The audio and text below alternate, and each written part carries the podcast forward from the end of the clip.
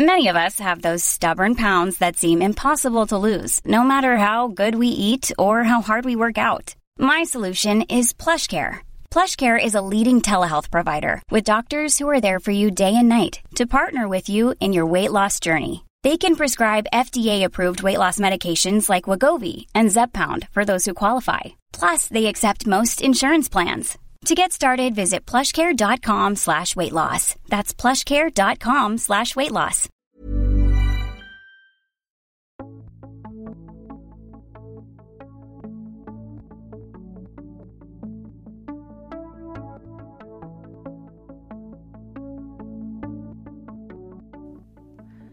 Bienvenue dans le Tour de France du cul.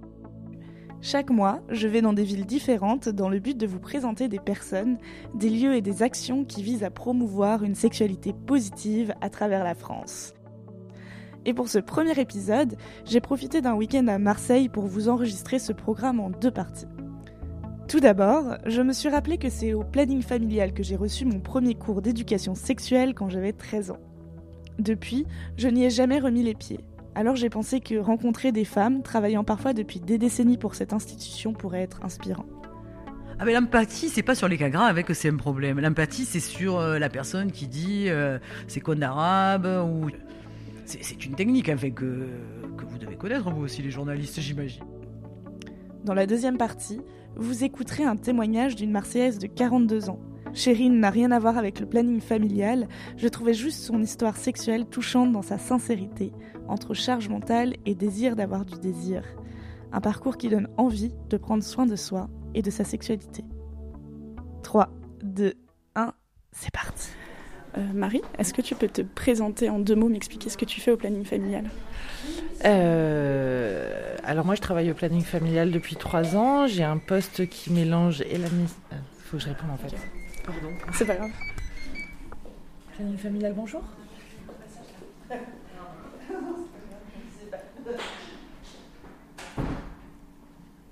Comment ça se passe l'accueil? Euh, Qu'est-ce que tu demandes à une personne qui arrive? Euh, Qu'est-ce que tu dois noter?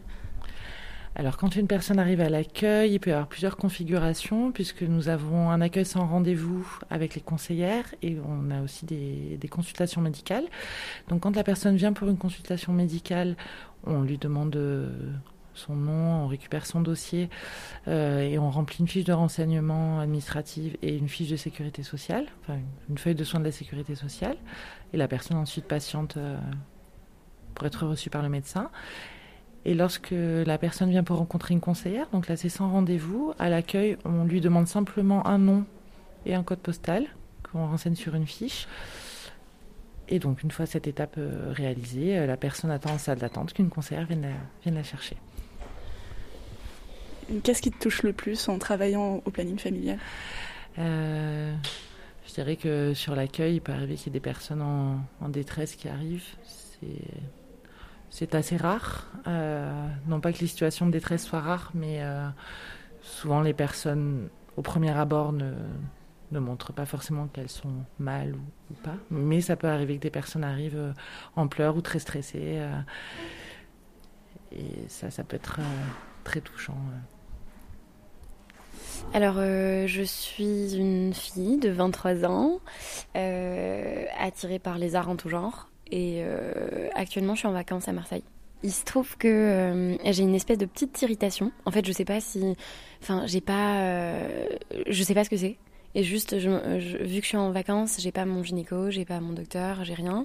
Donc la personne chez qui j'habite m'a dit mais passe au planning, tu verras si c'est grave ou pas. Enfin, on, on, a regardé toutes les deux en mode qu'est-ce que ça peut être? On a regardé sur Google et tout, ça ressemble à rien. Enfin ça a l'air beaucoup plus euh, moins grave que ce qu'il y a sur internet.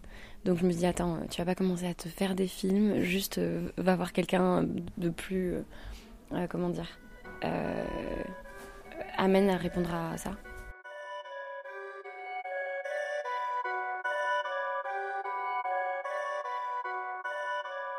Alors moi je m'appelle Claire. Je suis Milena. Je m'appelle Camille. Euh, j'ai travaillé les 22 dernières années au planning. Je me suis arrêtée de travailler il y a un an et là maintenant je suis bénévole. Euh, conseillère conjugale et familiale. J'ai 33 ans, bientôt 34 et je suis au planning familial depuis maintenant deux ans.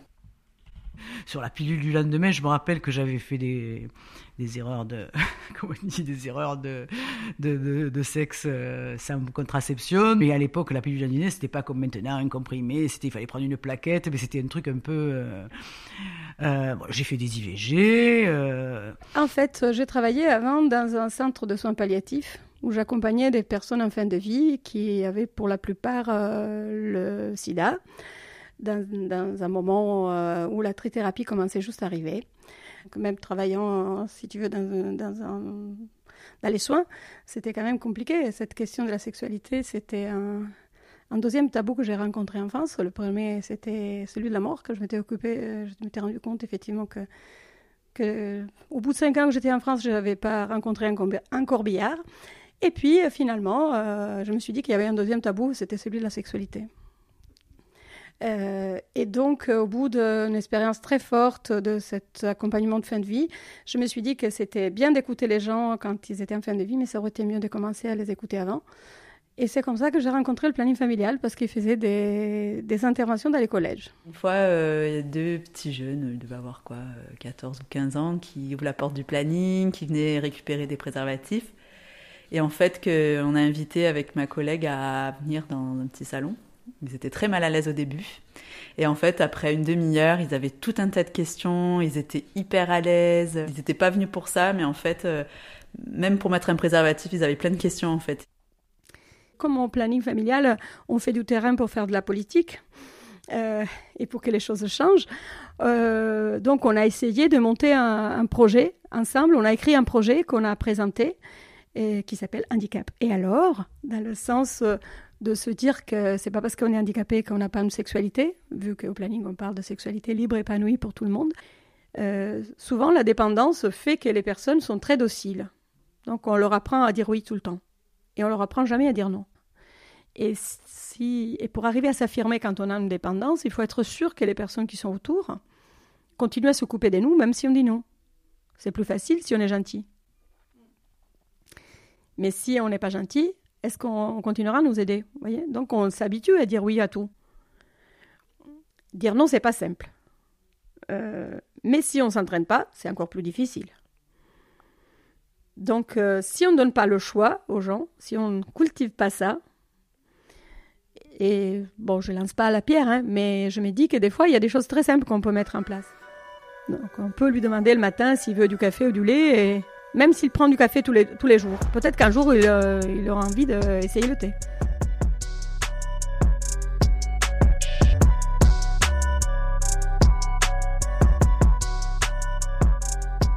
Donc c'est arrivé par exemple une fois qu'on qu'on a pu arriver à recueillir la parole d'une fille qui était non-verbale euh, en faisant un travail avec les poupées sexuées.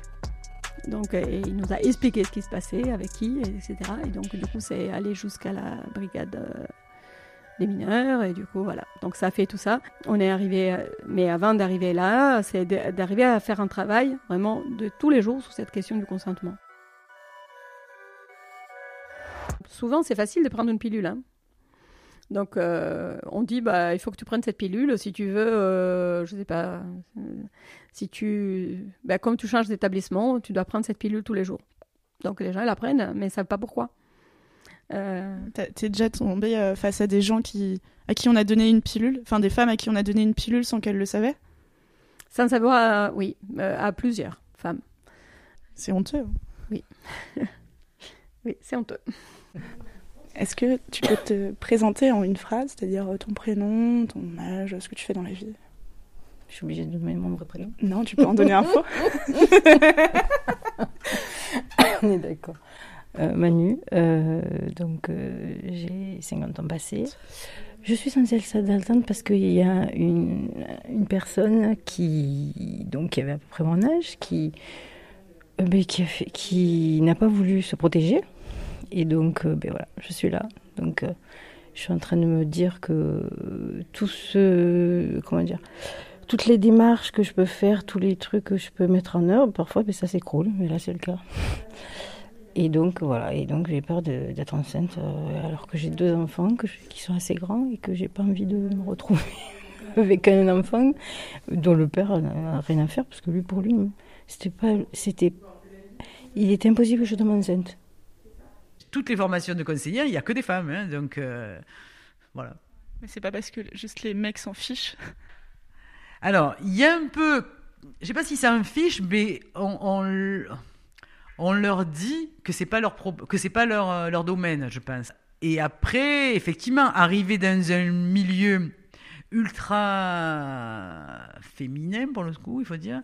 Euh, voilà, c'est un truc particulier. C'est des questions de femmes mal payées du côté du soin. Le fait d'être sur ce côté très salarié, donc on a des subventions, on fait des projets, et en termes de, les institutions euh, nous demandent de plus en plus de choses. Enfin, en termes administratifs, c'est une alu absolue. Hein. Je veux dire, moi, quand j'ai commencé, on écrivait sur des petits papiers. Euh, maintenant, il y a des tableaux sur tout. Enfin, c'est on a 65 dossiers de subventions. Je ne sais pas, toi, tu vis pas des subventions, mais c'est un truc, c'est une, une, alu absolue hein, en termes de travail.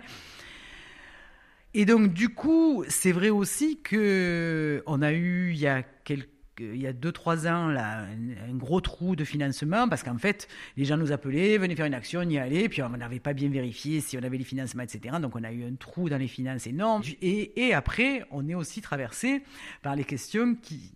On est une association militante, féministe, et on est traversé par les courants du féminisme. Enfin, et, et les, les les cassures du féminisme, sur le féminisme blanc, le féminisme intersectionnel. Bon. Comment les gens que tu rencontres réagissent quand ils apprennent que tu es autant lié au planning familial? Euh, alors mes proches, euh, je dirais pas qu'ils saturent, mais bon, comme ça fait quand même 20 ans, euh, ils savent tout sur tout. Euh. bon, voilà. Après, des fois c'est compliqué, hein, parce que tu es renvoyé à toi la féministe. Enfin, il y, y, a quand même le féminisme, il reste toujours une, espèce de, truc, mais qu'est-ce que qu'est-ce qu'elles ont encore, quoi. Hein et c'est pas si simple que ça. Bon, après, pas tout le monde, hein, mais c'est vrai que c'est pas toujours euh, simple, quoi. Ben, je m'appelle Saskia, j'ai 15 ans. Et euh, je connais pas particulièrement le planning familial, mais je me suis renseignée pour en fait euh, essayer de trouver un test de grossesse gratuit, parce que je veux juste être sûre je vais être sûre, quoi. Et du coup, bah, je me suis dit, finir ici, pourquoi pas. J'ai pas trop de sous là, par exemple, donc euh, je vais vraiment le faire euh, maintenant. Et du coup, bah, j'ai vu qu'il y avait ça. Même, je crois qu'une de mes amies m'en avait parlé, et je me suis dit, bah, c'est le bon endroit pour moi.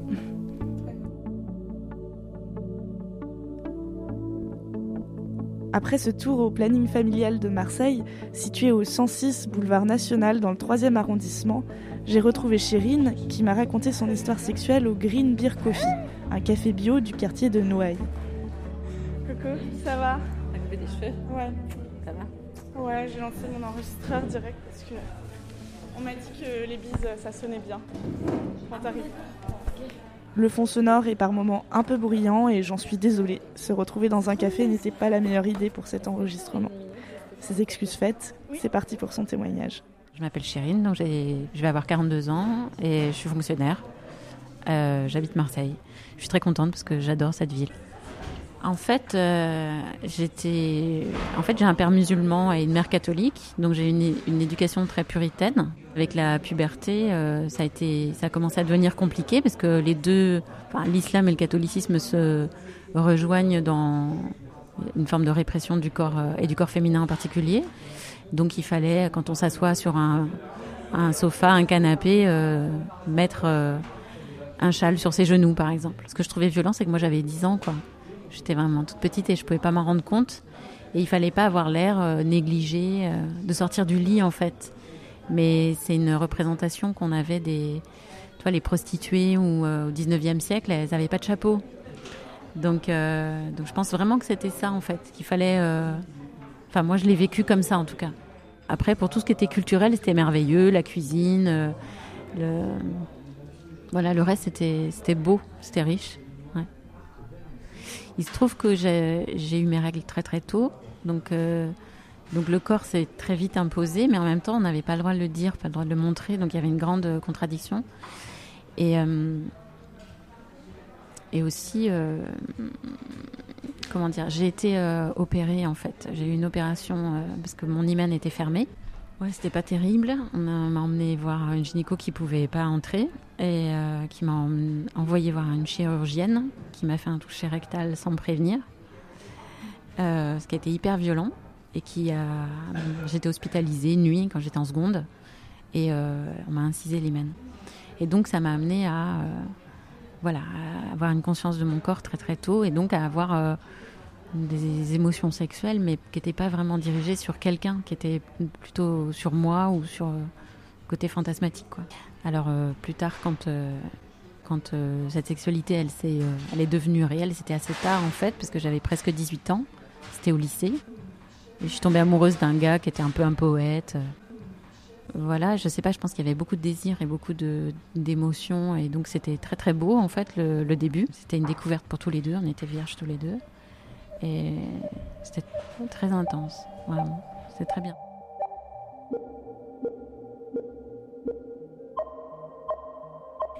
En fait, ma mère a caché notre relation. Elle nous planquait dans la chambre pendant que mon père euh, euh, rentrait de son travail parce qu'il terminait tard, donc il rentrait. Il fallait que, si jamais il était encore là, mon amoureux, fallait qu'il sorte par une autre porte. Enfin, et ça a duré des années, des années comme ça où je me suis cachée. Ça a duré six ans et demi, ouais. Mm, c'était long. Après, après cette relation de six ans et demi, euh, qu'est-ce qui s'est passé dans ta vie? Euh, ben alors, j'ai rencontré mon ex-mari, enfin celui qu'elle, enfin je l'ai pas rencontré, je le connaissais depuis l'enfance. C'était un peu particulier parce que sa famille et la mienne étaient alliées et du côté français. Et donc je le considère un peu comme mon cousin. Puis on a fait nos études ensemble. Puis j'ai appelé mon cousin. Mais finalement dans le dans le côté musulman, le cousin c'est celui qu'on épouse. Donc finalement je l'ai épousé et j'ai eu l'impression un peu de trouver quelqu'un qui me convenait, mais qui convenait aussi beaucoup à mes parents parce que c'était un bel homme, euh, cultivé. Euh, et, et ouais, j'ai eu l'impression pendant toute cette vie-là que je me suis consacrée à faire ce mariage. J'ai eu deux enfants et que euh, j'ai l'impression de suivre un, parcours un peu tracé euh, qui était complètement implicite, qui était une sorte de projet parental. Ça aurait dû m'alerter, je pense, mais en même temps, on s'est aimé, on a eu des enfants, donc euh, voilà. Je pense qu'entre 20 et 30 ans, on, est dans l'âge où on doit faire des choses. On a des projets, on doit les réaliser on se fixe des objectifs, on les réalise. Donc euh, il faut tomber enceinte, il faut faire un enfant, il faut reprendre le travail, il faut prendre un congé, etc. Lui, mon mari, à ce moment-là, il euh, changeait de métier, donc il avait beaucoup à, à faire. Il n'était pas souvent là. Je, devais gérer les, un enfant puis deux enfants euh, toute seule la semaine. Il rentrait que le week-end. Donc on est tellement pris dans l'objectif de faire des choses qu'on n'a pas le temps de réfléchir en fait. Puis il y a le moment où ça explose tout ça. Et et là, on commence à comprendre après, en fait. Mais je crois que c'est difficile de s'en rendre Enfin, sinon, tu t'arrêtes, quoi. Si t'as compris, tu t'arrêtes. Est-ce que tu peux me raconter comment ça se passait un peu sexuellement avec euh, cet ex-mari? Ben, en fait, il y a eu euh, au tout début on était amoureux, euh, il y a eu deux mois extraordinaires. Puis je l'ai présenté à mes parents et ça a été la catastrophe. J'avais plus aucun plaisir. Et puis à partir du moment où j'ai eu les enfants, une chute du désir, vraiment. Je pense que c'est un peu naturel que les jeunes mamans se polarisent sur les enfants et tout ça. Et puis, euh, bah, ça revenait pas parce que je me sentais pas euh, bien traitée quoi par euh, par mon mari. Enfin, je me sentais euh, devoir m'occuper de la maison, de tout ça, donc j'avais plus. Et en fait, lui, il était très triste. Un jour, il m'a dit "Mais est-ce que tu me trompes? Et j'ai regardé, mais avec des yeux ronds comme des soucoupes. Mais je lui ai dit "Mais quand? En fait, j'ai j'ai même pas le temps et pas le temps d'y penser, pas le temps de le faire, donc quelle drôle d'idée. Alors cette relation, elle a duré 10 ans, sachant qu'on se connaissait depuis 8 ans avant. Enfin voilà, c'est fini quand j'avais 30, 30, 37 ans par là, à peu près. Quel a été le déclic finalement? À quel moment euh, tu as compris que ça ne pouvait plus marcher entre vous? En fait, on a déménagé à Marseille euh, au moment où lui, il a eu un, un concours prestigieux d'administration et qu'il a été hyper déçu de son résultat. Et euh, on s'est retrouvé. Euh, je me suis rendu compte que au lieu de m'installer en centre-ville de Marseille, euh, dans un mode de vie, voilà, avec des bars, des cafés, mes amis, mon boulot, je suis allée m'installer en périphérie, dans une très très belle maison d'architecte, perdue dans la colline et tout ça. Et, et, là, je me suis rendu compte que j'étais en train de mourir de que je, vraiment j'étais en train de, dépérir et bon, voilà, lui, il a eu, il a, eu un crush. Pour, il est tombé un peu amoureux d'une stagiaire. Et je pense que c'était. C'était un peu ça. En fait, c'est lui qui m'a quitté. Et finalement, je me suis rendu compte que c'était mieux parce que, en fait, j'allais mourir, quoi. Voilà. J'allais m'éteindre dans tout ça.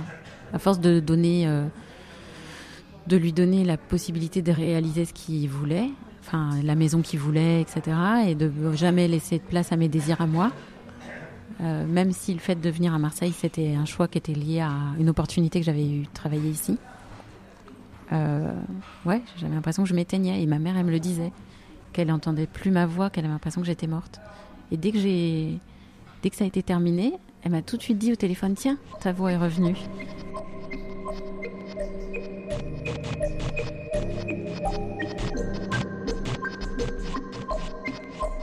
Alors, euh, en fait, à un moment de la séparation, j'ai trouvé rapidement un, appartement en centre-ville comme je le souhaitais, près de, pas très loin de, gens que je venais de rencontrer qui pouvaient m'aider pour les enfants, qui étaient sympas, qui étaient ouverts et tout ça.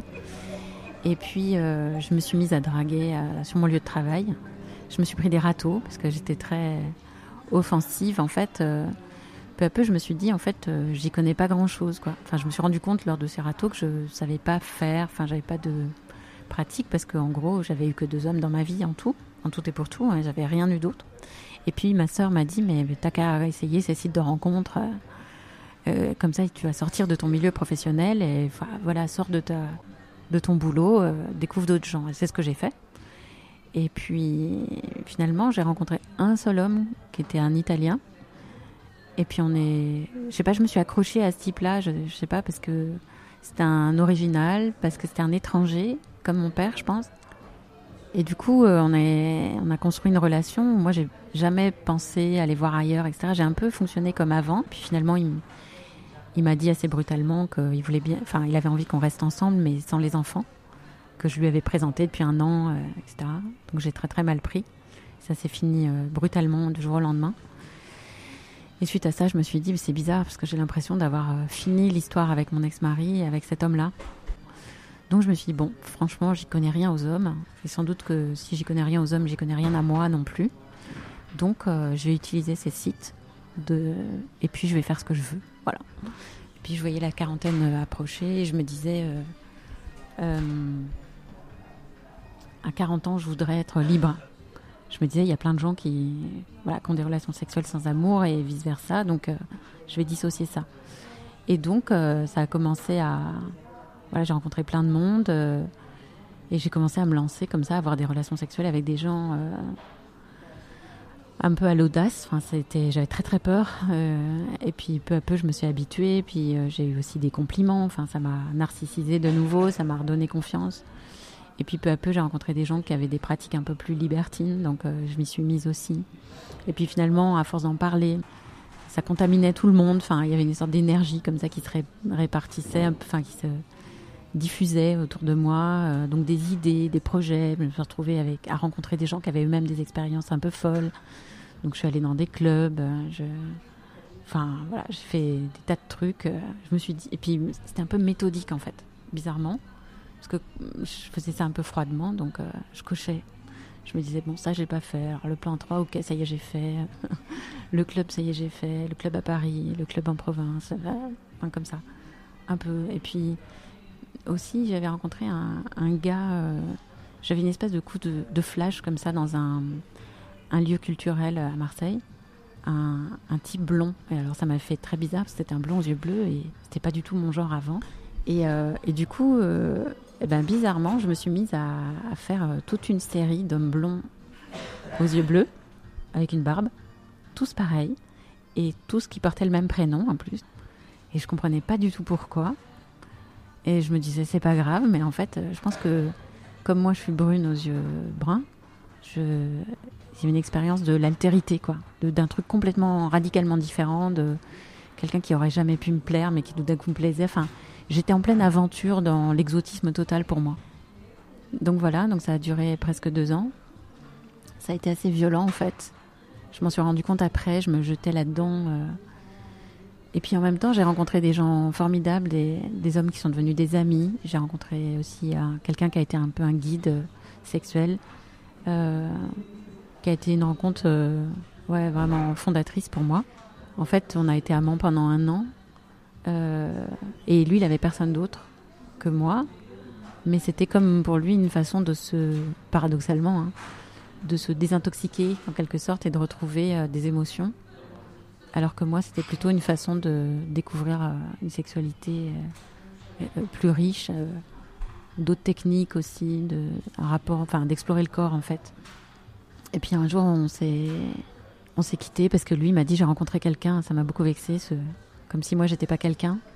Mais il y avait toujours eu cette espèce de contrat que lui, il avait rien, aucun sentiment pour moi, et moi, je, j'essayais sans cesse de me défendre d'en avoir pour lui.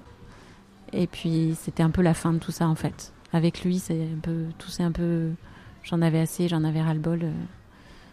Pourquoi tu dis que ça a été finalement un peu traumatique, un peu violent toute cette période? Parce qu'en fait, euh, j'ai réussi à faire ce que je voulais, à savoir dissocier euh, l'amour de la sexualité. Donc c'était, il y avait une grande euh, énergie, c'était hyper énergique. Je faisais ce que je voulais. J'avais une grande, grande sensation de maîtrise. J'avais une force, une énergie folle.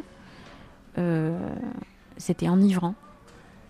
c'était, c'était une sorte d'addiction un peu. Et, mais après, euh, après, il y a le moment où en fait tous tes amants ils sont retombés amoureux de quelqu'un et ils construisent quelque chose. T'as l'impression qu'en fait euh, les choses se font sans toi. T'es pas dedans en fait, t'es tout le temps en périphérie. Tu, tu grappilles, tu profites, tu voilà. Enfin, finalement, euh, j'avais l'impression de faire une chasse à l'homme, mais c'était une chasse à moi-même. Et puis aussi, ben, j'ai été, je pense, je me suis humiliée moi-même ou j'ai fait des trucs où j'ai été manipulée, où je, me suis laissée manipuler, mais par curiosité en fait. J'étais hyper curieuse. Je voulais voir, euh, j'étais dans un plan à trois, j'ai mis un temps, mais pas possible, plusieurs mois, pour comprendre qu'en fait euh, j'étais un objet dans une relation euh, de domination d'une femme vers son mari, et que j'étais un objet là-dedans, quoi. Elle s'en servait pour exciter son mari, et elle, elle lui interdisait de me toucher. Et j'avais pas compris en fait du tout. Enfin, puis au bout d'un moment, tu te dis, bon, voilà, j'en sais pas mal déjà, quoi, ça va. Voilà, revenons à, au centre. Euh, aujourd'hui, ben, j'ai rencontré quelqu'un euh, pour qui j'ai des sentiments, qui a encore un blond yeux bleus. Un peu le, bout de chaîne, un peu, enfin j'espère en tout cas. Et voilà, ça fait un an que je suis euh, polarisée sur cette relation-là, où j'avais pas d'autres partenaires. C'est compliqué, mais c'est un peu merveilleux parce que j'ai trouvé quelqu'un qui, qui, était dans une grande frustration sexuelle lui-même depuis une vingtaine d'années. Enfin, la frustration n'a pas duré 20 ans, mais disons euh, suffisamment d'années pour qu'il y ait un très très fort désir. Donc c'est quelqu'un qui est très fort, qui a beaucoup de, de désir sexuel. Donc euh, de mon côté, comme moi j'en ai beaucoup, ça me permet de ne pas être jamais frustrée. Et qui a énormément d'émotions. C'est quelqu'un qui est aussi ouais, très très très émotif. Et ça, ça permet, euh, enfin en dehors de, des sentiments que je peux avoir, mais ça permet que c'est pas du tout une sexualité froide, jamais. Et c'est toujours euh, extrêmement extrêmement intense, alors que c'est la même personne. C'est compliqué, euh, ça va, ça vient. Enfin, il y a des moments où, où pour moi c'est trop, où je me sens envahie, où je tombe malade, parce que c'est trop. voilà, c'est quelqu'un qui est trop fort par rapport à moi. Euh, mais en même temps qui est tout le temps là, donc c'est extrêmement sécurisant de savoir qu'il a un désir qui faiblit pas, jamais en fait. J'ai l'impression que c'est inépuisable, ce qui n'est pas le cas, hein, ce qui est une illusion euh, temporaire, mais euh, ça, fait du, ça fait du bien, quoi. Voilà. Toi, ton désir, il est inépuisable également? J'espère qu'il est inépuisable, bien sûr. C'est la vie, le désir. Tu te sens comment aujourd'hui? Je me sens fragile, mais mais j'ai beaucoup, beaucoup appris. Et voilà, je te disais, chasse à l'homme, chasse à soi-même, et je pense que je me suis trouvée. Merci. À bientôt.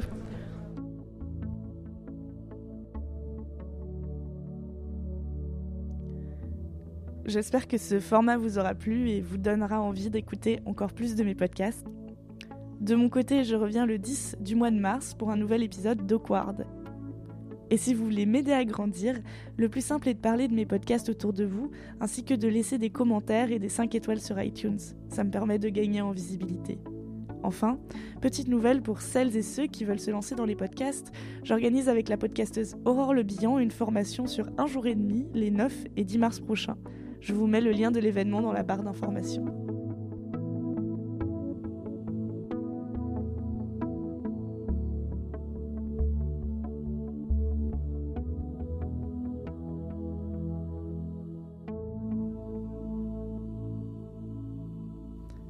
Ici Anouk Perry et je vous embrasse.